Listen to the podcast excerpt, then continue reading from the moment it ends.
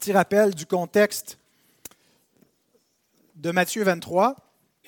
Matthieu 21 et 22, c'est l'arrivée du roi à Jérusalem, où on assiste également non seulement à l'accueil du roi par les uns, il est accueilli comme fils de David, mais son rejet par les autres, et en particulier par les chefs qui représentent la nation, qui agissent euh, au nom de la nation. Au chapitre 23 que nous avons commencé dans le dernier message, nous retrouvons le plaidoyer de condamnation du roi contre les chefs et contre la nation. Imaginons qu'on est, après qu'il a été rejeté, qu'il y, a un procès, et euh, c'est le plaidoyer du, Seigneur vis-à-vis des chefs. Et ensuite, au chapitre 24 et 25, on a la prophétie de l'avènement du roi. Bien qu'il soit rejeté, il va néanmoins régner. Il va quand même s'asseoir sur le trône de David, mais ça ne sera pas à Jérusalem, ça va être dans le ciel. Et puis, il va juger la nation. Il va amener une condamnation sur ceux qui l'ont rejeté, ses ennemis. Alors, le chapitre 23 qu'on a commencé dans le dernier message d'exposition de Matthieu, euh, on a vu la fausse religion qui est caractérisée en particulier par l'hypocrisie. Ce qui caractérise ces chefs qui rejettent le Messie, c'est qu'ils sont euh, hypocrites. Et on a vu cinq caractéristiques de la fausse religion qui est vraie non seulement euh, de, des scribes et des pharisiens que Jésus condamnait, mais de, de, tous ceux qui rejettent le Christ ultimement, qui pratiquent une fausse religion qui a ces caractéristiques. Alors les cinq caractéristiques étaient qu'ils ne font pas ce qu'ils disent, ils accablent les autres de fardeau. Troisièmement, ils ont une religion de façade, en apparence seulement. Quatrièmement, ils cherchent leur propre intérêt, la première place pour eux. Et cinquièmement, ils veulent la gloire, l'adulation des hommes. Aujourd'hui, on va voir le contraste, l'envers de la fausse religion qui sont les traits de la vraie piété. La vraie piété qui doit être caractérisée par l'humilité. Et euh, donc Jésus nous expose cela dans les versets 8 à 12 du chapitre 23. Je vous invite à vous lever. On va relire la péricope en entier. On va commencer au verset 1, bien que je vais commenter uniquement les versets 8 à 12. Matthieu 23, 1 à 12. Alors Jésus, parlant à la foule, et à ses disciples dit, Les scribes et les pharisiens sont assis dans la chair de Moïse. Faites donc et observez tout ce qu'ils vous disent, mais n'agissez pas selon leurs œuvres. Car ils disent et ne font pas. Ils lient des fardeaux pesants et les mettent sur les épaules des hommes, mais ils ne veulent pas les remuer du doigt. Ils font toutes leurs actions pour être vus des hommes. Ainsi ils portent de larges phylactères et ils ont de longues franges à leurs vêtements. Ils aiment la première place dans les festins et les premiers sièges dans les synagogues. Ils aiment à être salués dans les places publiques et à être appelés par les hommes Rabbi, Rabbi. Mais vous, ne vous faites pas appeler Rabbi, car un seul est votre maître, et vous êtes tous frères. Et n'appelez personne sur la terre votre Père, car un seul est votre Père, celui qui est dans les cieux. Ne vous faites pas appeler directeur, car un seul est votre directeur, le Christ. Le plus grand parmi vous sera votre serviteur. Quiconque s'élèvera sera abaissé, et quiconque s'abaissera sera élevé. Prions. Seigneur, nous avons dans ces versets un contraste qui est évident entre l'hypocrisie et l'humilité entre une religion de façade et une piété qui est authentique. Et Seigneur, nous voulons non seulement euh, comprendre ces choses au niveau intellectuel, mais on veut que ça fasse une différence dans notre vie. On veut voir les fruits de cette piété, de cette humilité qui est le produit de ton esprit.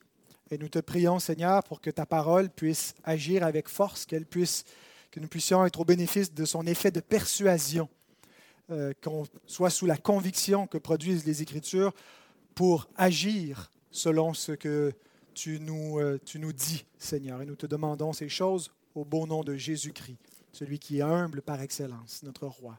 Amen.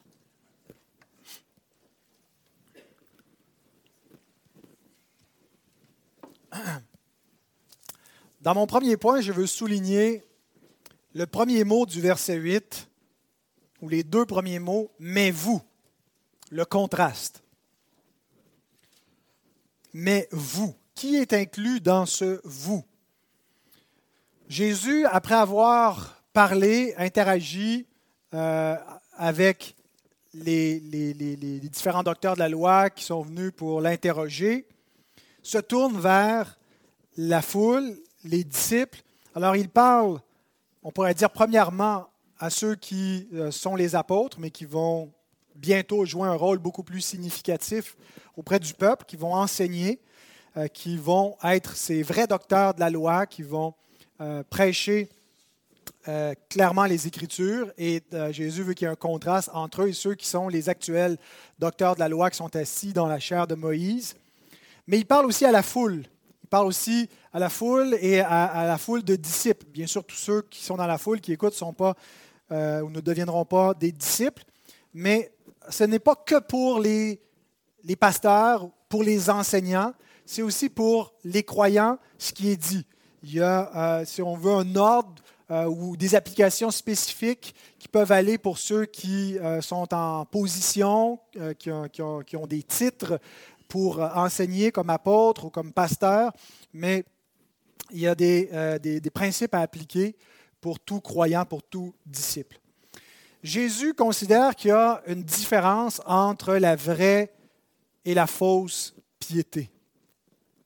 Qu'il euh, y a une différence entre la fausse religion des hypocrites et les traits de la vraie piété. Cependant, cette différence n'est pas toujours évidente. Hein, c'est un petit peu comme des fois, je ne sais pas si vous avez déjà vécu cette, expérience, vous rentrez chez quelqu'un, puis il y a un beau plat de fruits sur la table, puis là, ils ont l'air tellement beaux, parfaits, lumineux, euh, ils reflètent la lumière, puis vous approchez, puis vous vous rendez compte que non, finalement, c'est des fruits en plastique, euh, ce n'est pas des vrais fruits. Euh, mais de loin, ils ont l'apparence, ils sont attrayants, ils sont beaux. alors, la vraie et la fausse piété peuvent avoir euh, de loin, un peu cette, euh, sembler presque identique et euh, avoir un attrait similaire. Et il faut parfois regarder d'un peu plus près pour ne pas se faire leurrer. Alors, c'est ce qu'on est appelé à faire parce que une des premières difficultés, bien qu'il y ait une différence entre l'hypocrisie et l'humilité, ça ne tombe pas toujours sous le coup de l'évidence.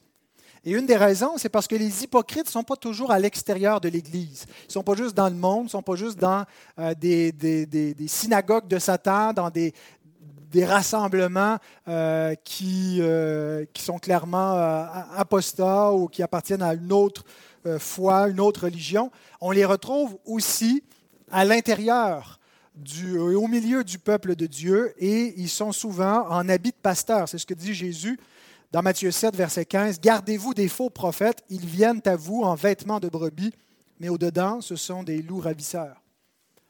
Donc, il y a l'apparence de pasteurs bienveillants, mais euh, il faut donc se garder d'eux et pas juste se fier à ce qu'on voit au premier coup d'œil. On sait euh, par les Écritures que certains ministres, entre guillemets, chrétiens, sont en fait des ouvriers du diable. Ils appartiennent à une confession chrétienne, peut-être même une confession orthodoxe qui, si on regarde juste les, affirmations euh, d'une confession de foi, sont vraies, mais ils sont des ouvriers du diable parce qu'ils sont des inconvertis.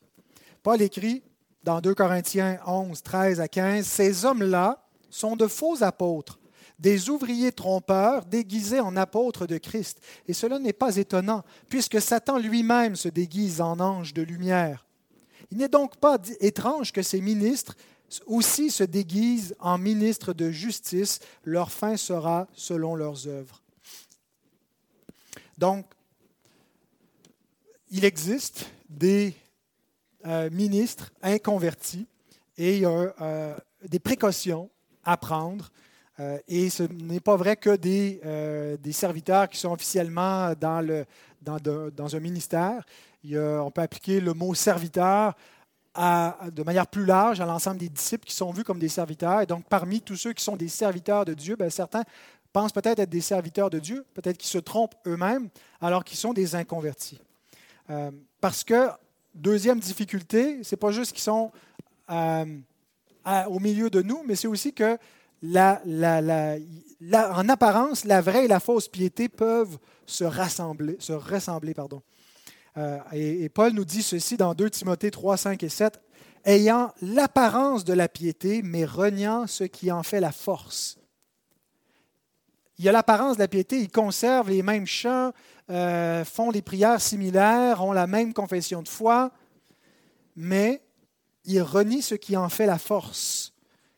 Ils n'ont que l'apparence de la piété, ils n'ont pas la substance de cette piété. Éloigne-toi de ces hommes-là.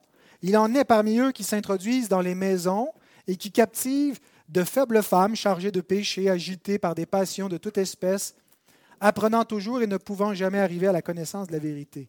Ce pas des pasteurs, ce sont des gens qui euh, sont des prédateurs souvent, qui euh, cherchent leur avantage et souvent des, proies. Euh, et le monde chrétien est un terreau euh, fertile, est un lieu où c'est facile pour eux de sévir, de, trouver des gens qui peuvent être un peu crédules, euh, qui sont facilement trompés. Et, donc, on connaît toutes sortes d'exemples, des, histoires un peu scandaleuses de, prétendus hommes, femmes de Dieu qui abusent de la crédulité des croyants, qui ont commis des scandales, qui sont donc qui ne sont pas des ouvriers du Seigneur, qui sont des inconvertis, qui se sont euh, glissés au milieu de l'Assemblée des saints. Alors, bien aimé, il faut regarder au-delà des apparences. Ne vous fiez pas à tout esprit, il faut éprouver les esprits. Et éprouver les esprits, ce n'est pas juste de s'assurer qu'il y a euh, la bonne confession de foi, parce que quelqu'un peut avoir une bonne confession de foi, puis être un inconverti. Alors, il faut scruter le caractère, scruter l'authenticité de la foi. Alors, le but, ce n'est pas de trouver la perfection. Faisons attention parce que quand on met ces avertissements-là, on peut devenir extrêmement sévère et puis commencer à douter de tout, douter de, soi-même parce qu'on ne voit pas la perfection, parce qu'on voit encore des lacunes dans notre vie, on voit des, des, péchés euh, dans la vie de, de, tel et tel ministre. La Bible nous dit que euh, y a, le péché rémanent, que les serviteurs de Dieu pêchent encore. Mais euh, ce qu'on cherche, c'est l'authenticité d'un cœur converti. Est-ce qu'on a affaire à quelqu'un qui est une nouvelle création, une nouvelle créature euh, qui est dirigée par l'Esprit, ou quelqu'un qui euh, n'est pas dans le royaume de Christ, qui est toujours dans les ténèbres. Et, donc, on doit prendre garde pour examiner les autres, mais s'examiner soi-même. Et examiner les autres, en particulier ceux qui se présentent à nous comme des serviteurs, comme des enseignants pour diriger l'Église. Alors, il y a un contraste, il n'est pas toujours évident, euh, mais il devrait y avoir des éléments qui ressortent pour caractériser les hypocrites et, qu'il y ait une différence entre les hypocrites et les humbles serviteurs de Dieu.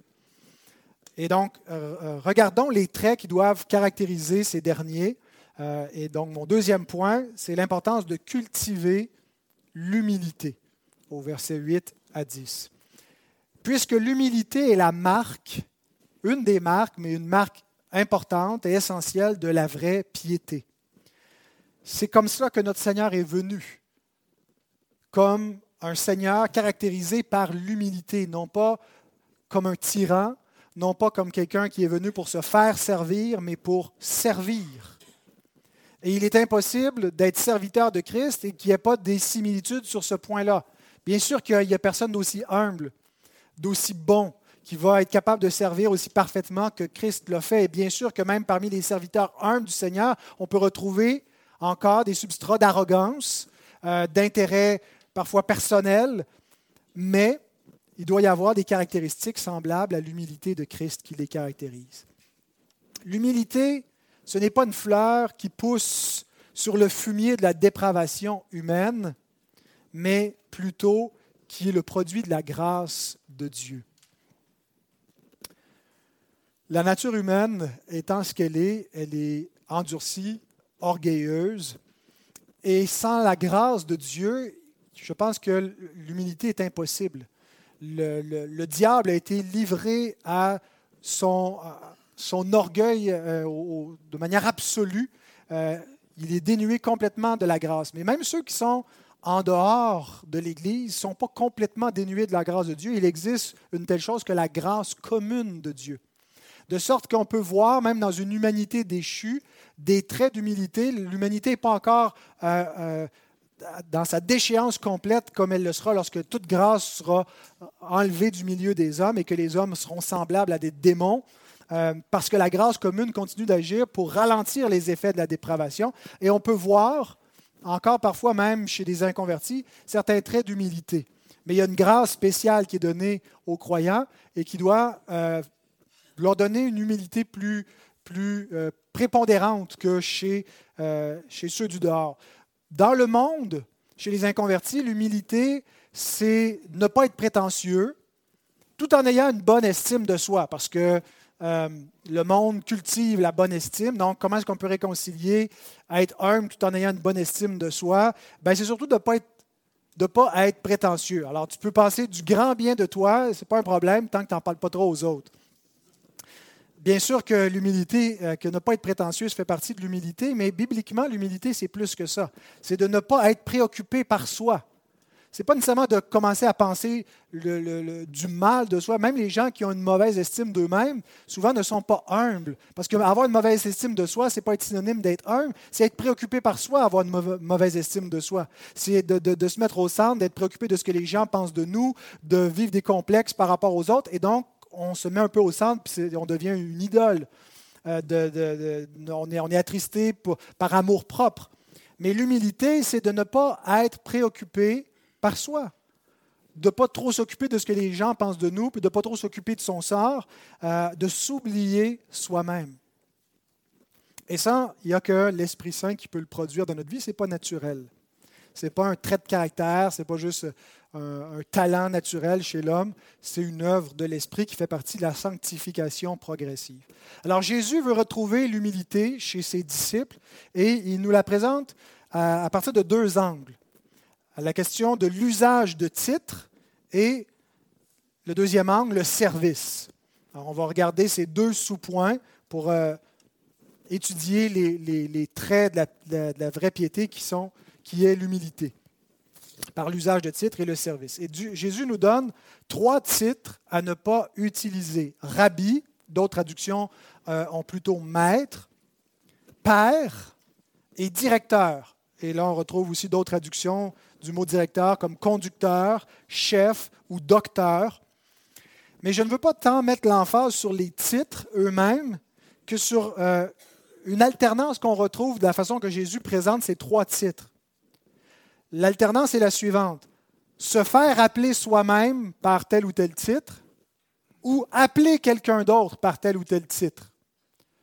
C'est-à-dire ceux qui recherchent pour eux-mêmes les titres, mais aussi notre responsabilité lorsqu'on donne des titres aux autres. Alors, c'est cette alternance-là que je veux souligner.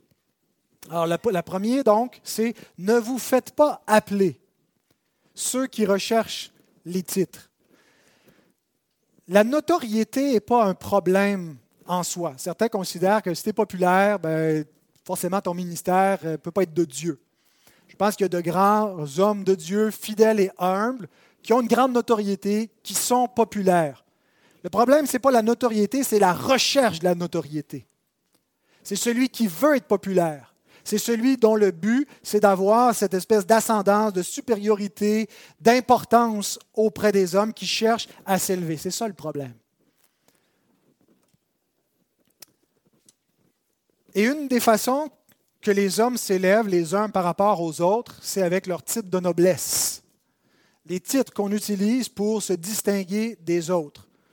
Et c'est vrai non seulement dans l'Église, c'est vrai aussi en dehors de l'Église. Les titres professionnels qu'on ajoute à notre nom, parfois ils peuvent avoir une utilité, bien sûr, parce qu'on veut s'identifier par notre profession, ça peut être utile, mais on sait que des fois, il y a un petit peu d'orgueil qui vient avec cela. On met nos diplômes bien en évidence, euh, nos titres académiques, et dans le cas qui nous occupe, nos titres ecclésiastiques. Hein, vous trouvez parfois ces gens-là là, sur Facebook, euh, apôtre un tel, prophète. Euh, ça peut être correct, pasteur un tel aussi, parce qu'on veut s'identifier, mais euh, c'est jamais sans danger. Euh, ça peut être certainement associé avec un, désir d'autorité, de vouloir impressionner, euh, et pas juste avec un esprit de service. Alors, à cause de ce problème-là, certains chrétiens ont banni l'usage de tout titre.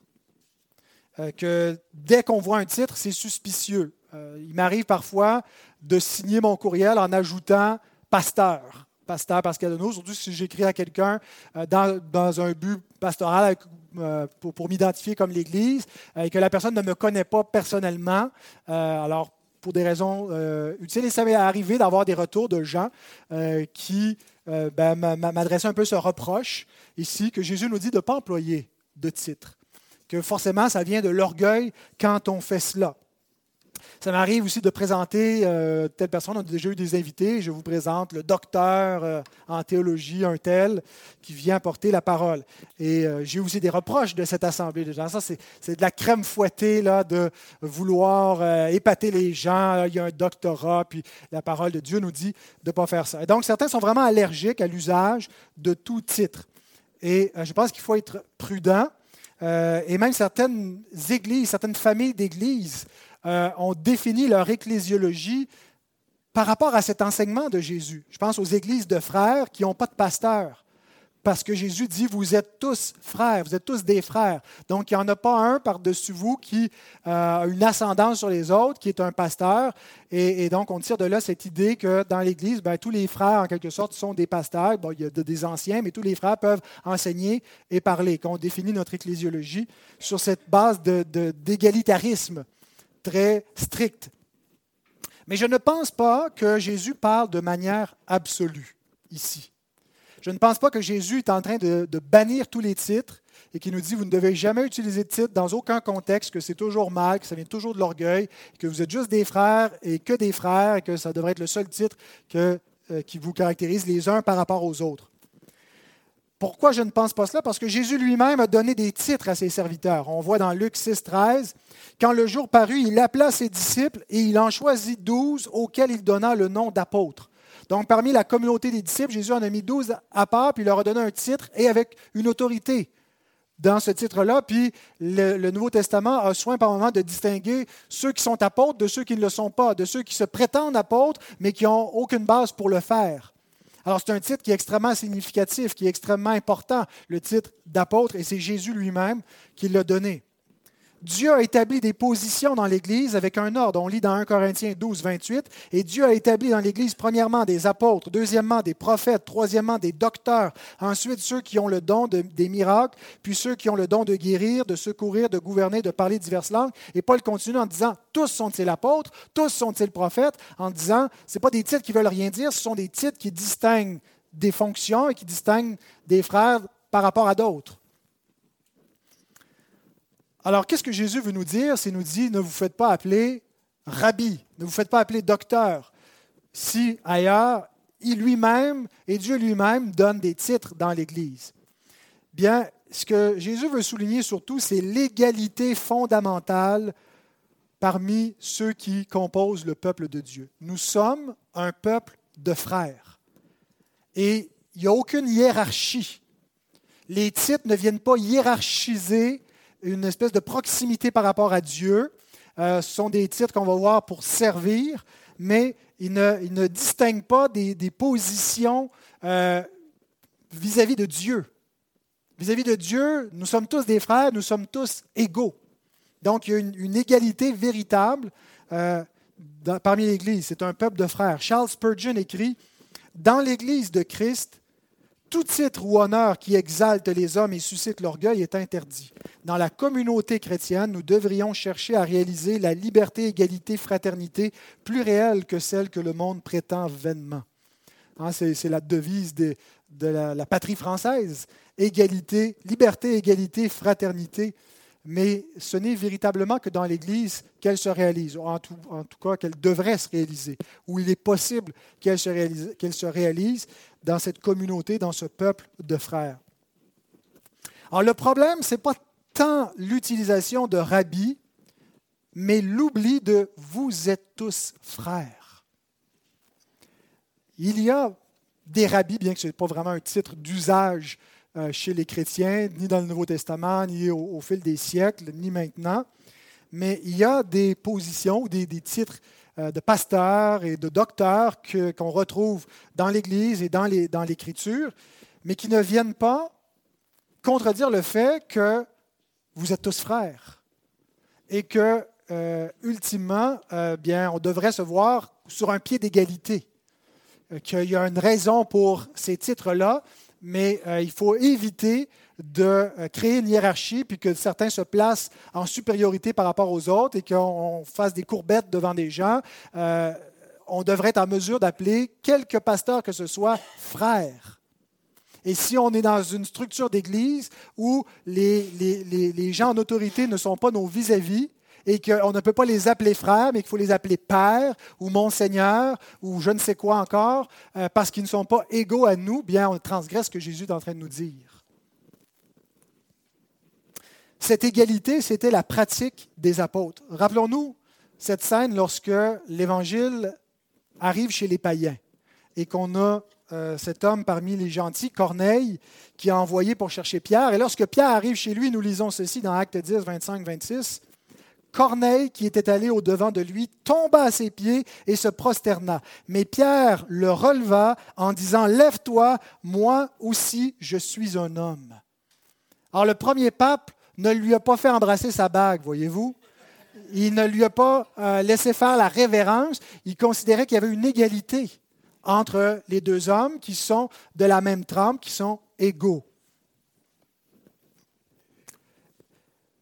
Paul donne cette application-là aussi pour l'Église dans Galates 3, 26 à 28. Car vous êtes tous fils de Dieu par la foi en Jésus-Christ, vous tous qui avez été baptisés en Christ, vous avez revêtu Christ, il n'y a plus ni juif ni grec, il n'y a plus ni esclave ni libre, il n'y a plus ni homme ni femme, car tous vous êtes un en Jésus-Christ. Ici, l'apôtre Paul ne parle pas nécessairement d'une organisation euh, euh, d'autorité à l'intérieur de l'Église, mais plutôt du statut spirituel à l'intérieur de l'Église qui est égal, où les distinctions qu'on retrouve dans la société entre les esclaves et les libres, entre les différentes races, entre les juifs et les non-juifs, entre les hommes et les femmes, ne doivent pas s'appliquer. Vous êtes tous enfants de Dieu, vous avez tous le même Père, il y a une égalité parmi vous.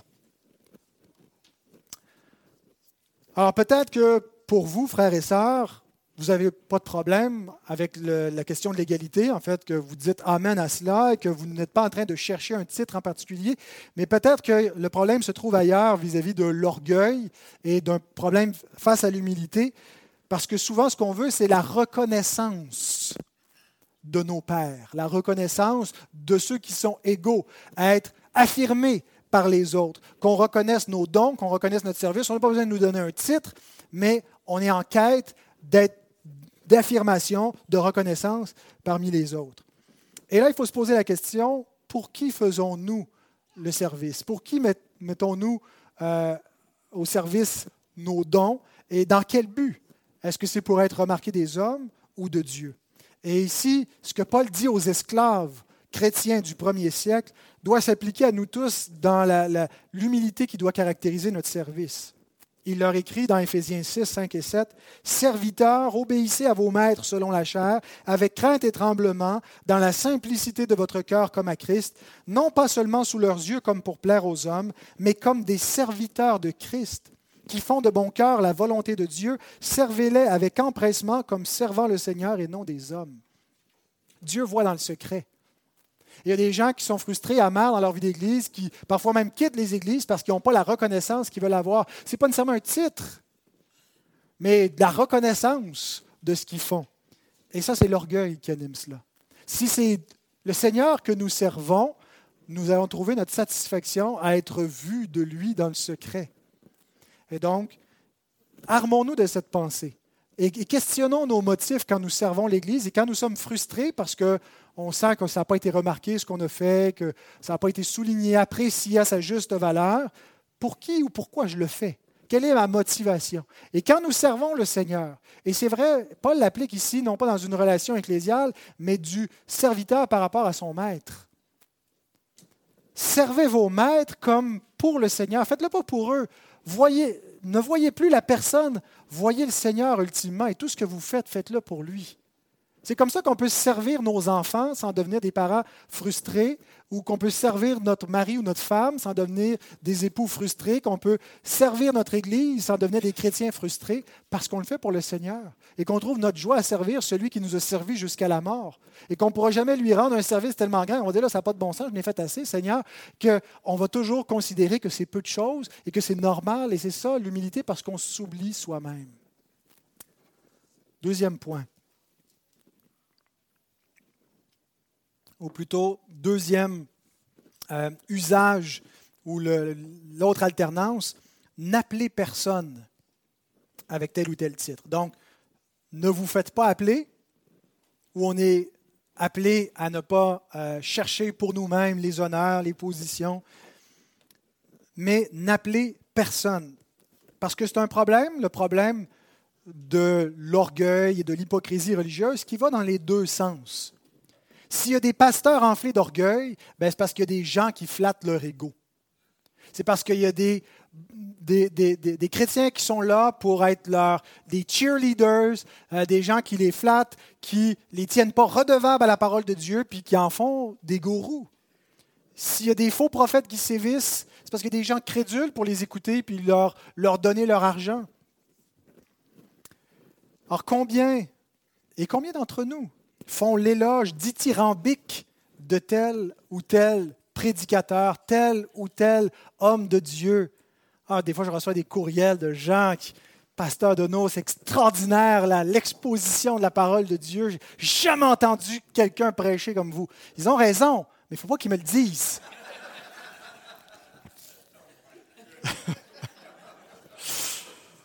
je, plaisante, hein, pour ceux qui n'ont pas. Bien-aimés, sachons ceci, parce que parfois on peut être impressionné, on voit ces gens-là de loin. Vous me connaissez, vous, pouvez voir ma vie, vous savez que tout n'est pas, pas parfait. Euh, mais il y a des gens, des fois, on regarde de loin et on s'imagine, on les, imagine plus sains qu'ils ne le sont en réalité. Euh, on les estime, on, les, surévalue ce qu'ils sont, puis on finit par euh, leur accorder une espèce d'autorité et une soumission qui est dangereuse, euh, qui n'est pas un regard critique. Mais rappelons-nous que les meilleurs serviteurs de Dieu sont des hommes faillibles, sont des pécheurs, euh, qui sont de la même trempe que nous. Hein, ou comme dirait euh, mon père, ils vont à la toilette à la même place que le reste du monde. donc, ils sont des êtres humains normaux et on ne doit pas se, se laisser impressionner il y a une place pour des encouragements, mais il n'y a pas de place pour l'adulation ou la vénération. Euh, il y a une place pour l'appréciation, mais pas pour une appréciation aveugle et inconditionnelle.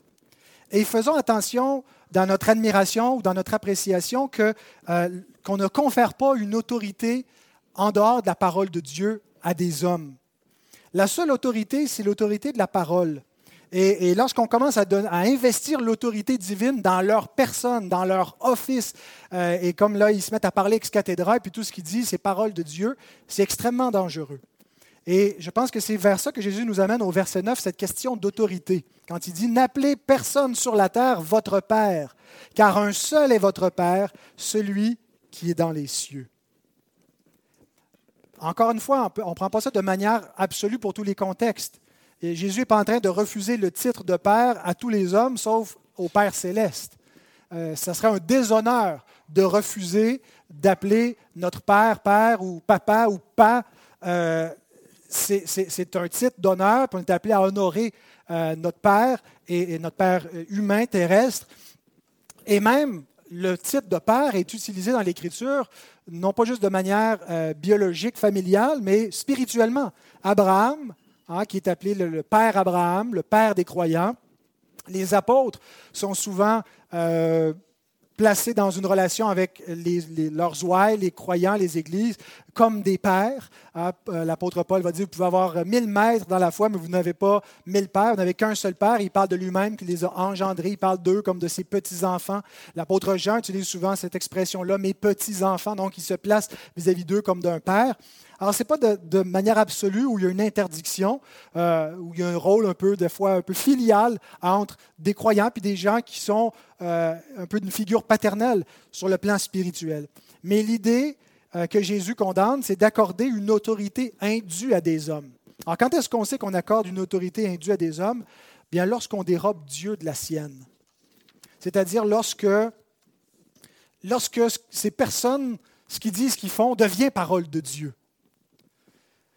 Jean Calvin écrit Le vrai sens est donc que l'honneur d'un père est faussement attribué aux hommes lorsqu'il obscurcit la gloire de Dieu. Lorsque ça vient obscurcir, lorsqu'on est porté plutôt à se tourner vers ses pères terrestres que vers le Père céleste, nous obscurcissons la gloire de Dieu et nous donnons un honneur indu. Or, c'est ce qui se passe chaque fois qu'un homme mortel, sans égard à Dieu, est considéré comme un père, puisque tous les degrés de relation dépendent de Dieu seul par Christ et sont maintenus ensemble de telle manière que, à proprement parler, Dieu seul est le Père de tous.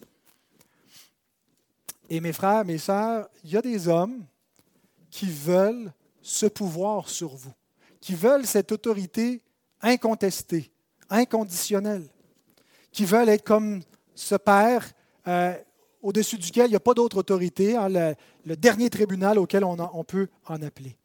Mais ici, Jésus ne parle pas à ceux qui sont tentés d'exercer ce pouvoir, mais à ceux qui sont tentés de s'y soumettre. Il ne dit pas, ne vous faites pas appeler Père, mais n'appelez personne sur la terre votre Père. Euh, L'apôtre Paul nous rappelle dans 1 Corinthiens 7, 23, Vous avez été rachetés à un grand prix, ne devenez pas esclaves des hommes. Ici, il ne parle pas des relations économiques de, où il y avait de l'esclavage. L'apôtre et l'Église primitive a intégré ces structures sociales, n'a pas essayé de faire des révolutions sociales, a appris aux esclaves à devenir des esclaves chrétiens, puis aux maîtres à devenir des maîtres chrétiens, mais à devenir esclaves dans un sens spirituel. Ne devenez pas les esclaves des hommes. Est-ce qu'il y a des relations dans votre vie où vous êtes un petit peu réduit comme une sorte d'esclavage, où des gens sont un peu comme une figure de gourou euh, qui vous dit ce que vous devez penser ou faire, euh, des gens dont vous dépendez. C'est mauvais. Ne devenez pas les esclaves des hommes. Et immédiatement ensuite, Jésus parle à ceux qui seraient tentés d'usurper cette autorité. Parce qu'il y a des fois des gens qui viennent à nous comme ça, qui sont très vulnérables, dépendants, qui boivent nos paroles, puis il y a quelque chose en nous qui aime ça qui aime ça, qui sent que ce que je dis, ça a du poids pour cette personne-là, et j'ai de l'influence, et je peux contrôler, je pourrais manipuler quelqu'un qui, qui, voudrait lui faire faire quelque chose ou qui serait mal intentionné, peut utiliser de cette confiance-là, peut l'exploiter. Et c'est comme ça que viennent les abus dans les églises. C'est comme ça que les, les, agresseurs se retrouvent, qui se retrouvent en position d'autorité abusent des autres. Bien, Jésus, immédiatement après nous avoir avertis de ne pas se soumettre de cette façon-là aux hommes, de manière aveugle, avertit ceux qui seraient tentés de contrôler les autres de cette façon-là, au verset 10. Ne vous faites pas appeler directeur, car un seul est votre directeur, le Christ. Tentez d'usurper l'autorité du Seigneur, de devenir cette figure. Hein, je suis le prophète de Dieu, je parle au nom de Dieu. Le vicaire du Fils de Dieu sur terre. Hein. Le seul antidote, bien-aimé, contre la tyrannie des hommes, qu'elle se manifeste sous la forme de l'orgueil ou de la crainte de l'homme, parce qu'on peut être celui qui tyrannise ou celui qui est tyrannisé. Et le seul antidote vis-à-vis de ce danger, c'est de donner à Dieu sa place. Deux fois, Jésus nous conduit vers le vrai Dieu pour nous détourner de, de l'homme qui veut prendre sa place ou de l'homme à qui on est tenté de lui donner la place.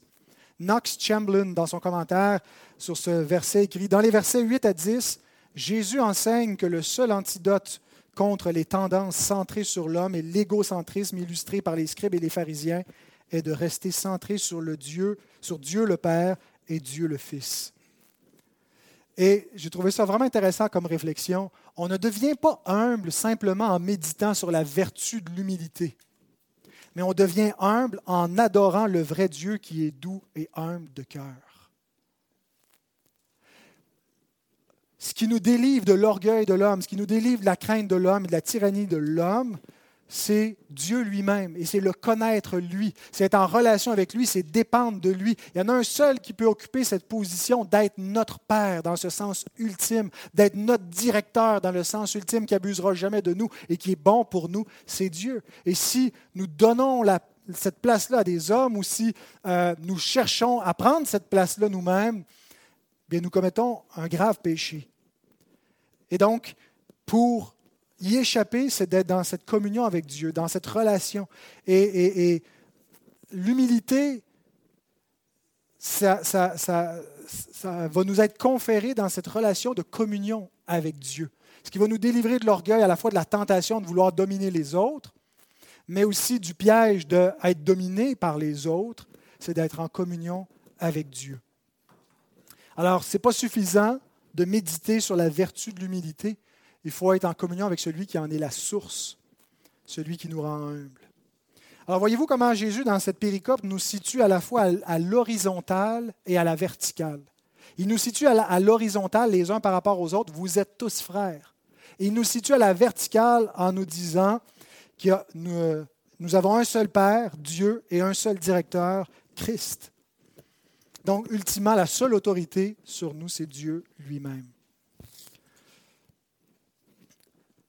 Et ceux qui comprennent, et non seulement comprennent, mais vivent ces deux axes, vertical et horizontal, sont véritablement heureux et libres dans leurs relations, peu importe leur position. Qu'ils soient dans une position où ils enseignent, où ils sont enseignés, euh, qu'ils aient un rôle important ou qu'ils euh, n'aient pas une grande importance au vu des, hommes dans leur, leur rôle dans l'Église, ils ne sont pas malheureux quand ils comprennent ces choses-là, qu'ils vivent sur un pied d'égalité avec tous les hommes et dans une dépendance vis-à-vis de Dieu. C'est ce qui fait qu'on est libre, c'est ce qui fait qu'on ne tombe pas dans des relations abusives, des, relations dominantes ou dominées. Et concrètement, dans le royaume, cette compréhension, ces dispositions vont se vivre par le service. Alors, troisième et dernier point, au-delà des titres, c'est le service, versets 11 et 12. Il existe des titres et des autorités au sein de l'Église, mais ce sont des autorités et des titres qui sont donnés pour servir. 11 et 12, nous lisons, Le plus grand parmi vous sera votre serviteur, quiconque s'élèvera sera abaissé, et quiconque s'abaissera sera élevé. Ici, Jésus répète essentiellement ce qu'il a déjà dit dans Matthieu 20, quand les fils de Zébédée avait demandé à être assis à sa droite et à sa gauche quand il viendrait dans son règne.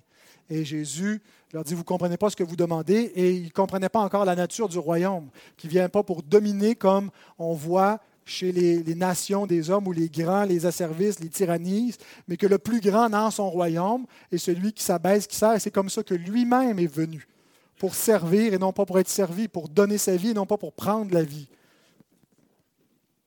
Alors, il répète essentiellement la même chose. Voici une règle toute simple. Les titres qui ne mènent pas au service sont des abus d'autorité. Des gens qui portent des titres qu'on ne voit pas servir par ces titres-là sont des abuseurs. Vous savez, euh, euh, même le mot, le premier ministre, c'est le premier serviteur, c'est ce que ça veut dire il y a une autorité euh, fonctionnelle, il y a une autorité euh, exécutive pour servir la nation, mais en fait, il n'est pas là pour se faire servir, pour tirer son, avantage. Et c'est ce qu'on voit quand des gens abusent de leur pouvoir pour se servir eux-mêmes. Hein. ils peuvent être relevés de leur fonction, ils peuvent être mis en prison parfois, avoir des amendes. La, fonction, le premier ministre, pas euh, un roi qui est là pour dominer les autres, mais pour être le premier serviteur. Et toute autorité dans la structure qui est donnée dans le royaume de Dieu est une autorité de service. Paul dit, Dieu a fait de nous les apôtres, les derniers des hommes. Pourtant, dans la même épître, il dit qu'il a donné premièrement des apôtres, qu'il a mis en premier des apôtres qui ont l'autorité. Mais c'est une autorité pour aller au-devant, pour défendre les brebis et pour aller jusqu'à la mort pour servir l'Église. Mais même devant eux, il y a un, titre plus grand, c'est celui qui est le Seigneur, le Seigneur de l'Église et c'est celui qui est le premier ministre, le premier serviteur. Alors quand vous voyez des gens qui ont des titres qui ne les mènent pas au service, éloignez-vous d'eux. Les titres sont des titres de service, sinon c'est de l'abus d'autorité. Tout serviteur de Jésus qui ne suit pas son maître dans l'abaissement est un faux serviteur. Il est là pour se servir lui-même. Avant de mourir, Jésus a donné une parabole de ça à ses disciples, une parabole en action. Il leur a lavé les pieds. Et après, il leur a dit ceci, Jean 13, 12 à 17. Après qu'il leur eut lavé les pieds et qu'il eut pris ses vêtements, il se remit à table et leur dit, Comprenez-vous ce que je vous ai fait? Vous m'appelez maître et seigneur et vous dites bien, car je le suis. Si donc je vous ai lavé les pieds, moi, le seigneur et le maître, vous devez aussi vous laver les pieds les uns aux autres. Car je vous ai donné un exemple, afin que vous fassiez comme je vous ai fait. En vérité, en vérité, je vous le dis, le serviteur n'est pas plus grand que son maître, que son Seigneur ni l'apôtre plus grand que celui qui l'a envoyé. Si vous savez ces choses, vous êtes heureux pourvu que vous les pratiquiez. Il n'y a personne qui est plus élevé que Jésus dans l'Église. Alors si le Maître, si le Seigneur s'est abaissé puis a lavé les pieds de ses disciples, qui peut se croire suffisamment important pour se dérober à cette tâche? Maintenant, posez-vous la question, mes frères, mes sœurs. Comment est-ce que je suis l'exemple de mon Sauveur? Posez-vous pas la question, qui est-ce qui me lave les pieds? Est-ce que Pascal est un bon serviteur de l'Église? Est-ce qu'il s'occupe bien de nous? Est-ce qu'il nous nourrit bien? Est-ce qu'il nous sert bien? Est-ce qu'il nous lave bien les pieds? Mais comment est-ce que chacun de nous faisons-nous ce que Jésus nous commande? Parce qu'il ne parle pas seulement à ceux qui sont en position d'autorité, il parle à tous les disciples. Comment est-ce que je lave les pieds des autres? Comment est-ce que je sers les autres? Et n'est pas juste d'avoir un bon témoignage qui est en jeu. L'enjeu, ce n'est pas juste de savoir si je suis un bon chrétien, c'est de savoir si je suis un chrétien tout court. Parce que Jésus en fait la base du jugement à venir. Qu'est-ce que ça signifie selon vous? Il sera abaissé ou il sera élevé, celui qui agit ici. Il est question du jugement final. Parce que la fausse religion des inconvertis, même qui se faufilent dans l'Église, consiste à vivre pour eux-mêmes. Mais la vraie religion des enfants de Dieu consiste à vivre pour celui qui est mort et ressuscité pour eux. 2 Corinthiens 5, 14 à 15, car l'amour de Christ nous presse, parce que nous estimons que si un seul est mort pour tous, tous donc sont morts, et qu'il est mort pour tous afin que ceux qui vivent ne vivent plus pour eux-mêmes, comme le reste des hommes, comme les inconvertis, comme les hypocrites, mais pour celui qui est mort et ressuscité pour eux. Frères et sœurs, si vous vivez pour celui qui est mort et ressuscité pour vous, ça se traduit en aimant votre prochain, en servant vos frères, vos sœurs. Alors c'est plus que de chercher la qualité d'une vie d'Église, c'est de chercher l'authenticité de la foi l'authenticité de notre salut. Prions. Seigneur, nous sommes exhortés par ta parole. Nous trouvons cette description que tu nous fais de l'humilité comme quelque chose de magnifique, de beau, de parfait. Nous voyons, Seigneur, plus que simplement une description théorique de l'humilité, nous voyons l'exemple parfait que Jésus a produit et nous savons que ce n'est pas notre propre humilité qui nous sauve, qui nous rend parfaits devant toi, c'est celle de Christ dont on est revêtu. Mais Seigneur, si vraiment nous sommes revêtus de l'humilité de Christ, que ça puisse paraître dans notre vie. Que notre orgueil puisse vraiment être caché, étouffé et disparaître. Que notre désir de vaine gloire, de reconnaissance, d'élévation parmi les hommes soit extirpé de nos cœurs. Aide-nous à nous oublier nous-mêmes Aide-nous à reproduire cet amour. Nous le savons imparfaitement, mais que nous puissions tendre vers cela. Seigneur, c'est notre prière. Et nous te demandons, au nom de Jésus, par la puissance de ton esprit, de le faire en nous. Amen.